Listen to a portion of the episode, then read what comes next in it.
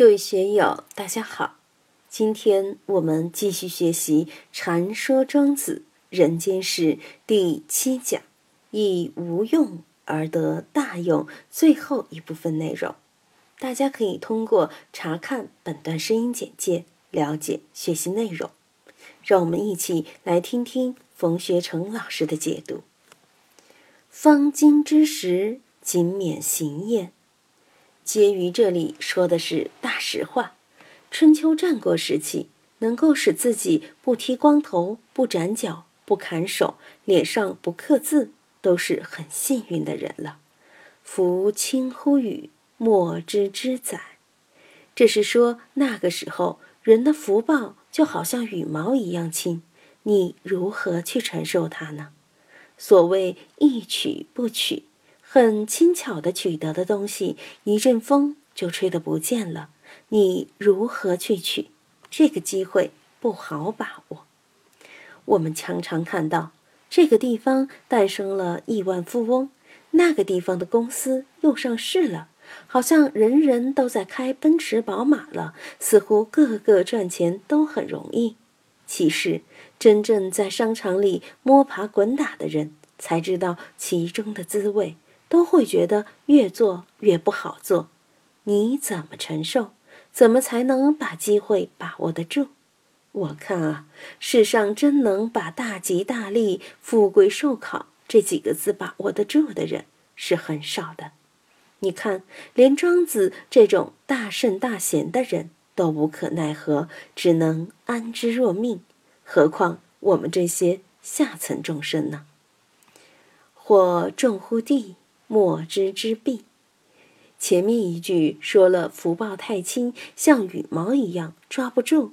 这里把话头一转，又说这年头祸事太重，就跟大地一样重。你在这个时候一不小心，立马就会搞得倾家荡产、株连九族。这种祸事一来，你又怎么能避得了呢？现在很多人都不懂这个卯窍。无机放肆的人真是不少。刘大姐跟我说起过，中国有几百万个企业，平均寿命呢只有两三年，还有公务员栽跟头的也不少。庄子是把这个看透了，所以后面就说：“以乎以乎，邻人以德。”这里最忌讳的就是邻人以德。孔夫子到处去卖他的仁义礼智信，卖他的先王之道，确实是有点邻人以德的感觉。但是在那个环境中，最忌讳的也就是邻人以德啊。俗话说：“枪打出头鸟。”在某些机关里面，廉洁奉公的人就会成为另类，为大家所不容，就会惹麻烦。待乎待乎。画地而趋，而另外有些人呢，他给自己的嘴巴打上封条，脚镣手铐都戴上，搞不作为主义。尽管他是不作为，也会很麻烦的。一是内心麻烦，精神煎熬是很恼火的。何况在现在，你要不作为，也是一条罪状，要就地免职的。迷羊迷羊，无伤五行。五行细曲，无伤五足。迷羊就是荆棘丛，这句话就是说，荆棘啊荆棘，不要刺伤我的脚，不要影响我前进的路啊！我走路的时候都是弯弯曲曲前进的，不走正道和直道，就是因为前面有那么多的坑坑，那么多的荡荡，那么多的荆棘。我们才要绕道而行，如临深渊，如履薄冰啊！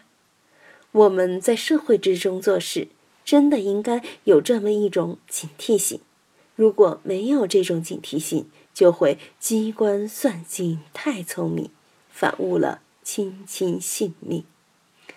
我们来看最后一节：山木自寇也，高火自坚也，贵可食。故伐之，妻可用，故割之。人皆知有用之用，而莫知无用之用也。山木自寇也，高火自坚也。这也是一个比喻。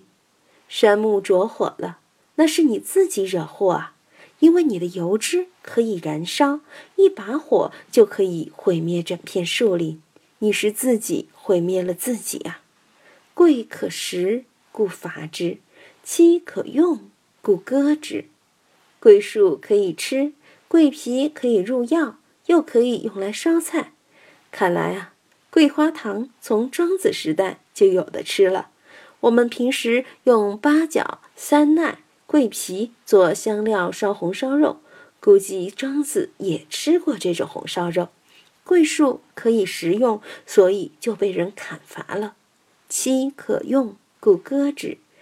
中国是最早使用漆的，四川更是漆的故乡。我们经常在古墓里，特别是在楚墓里，看到很多漆器。长江流域一带的坟墓里也都会看到漆器，看来中国人使用漆的历史在世界上确实是源远流长的。漆树是用来割的，就像割橡胶一样。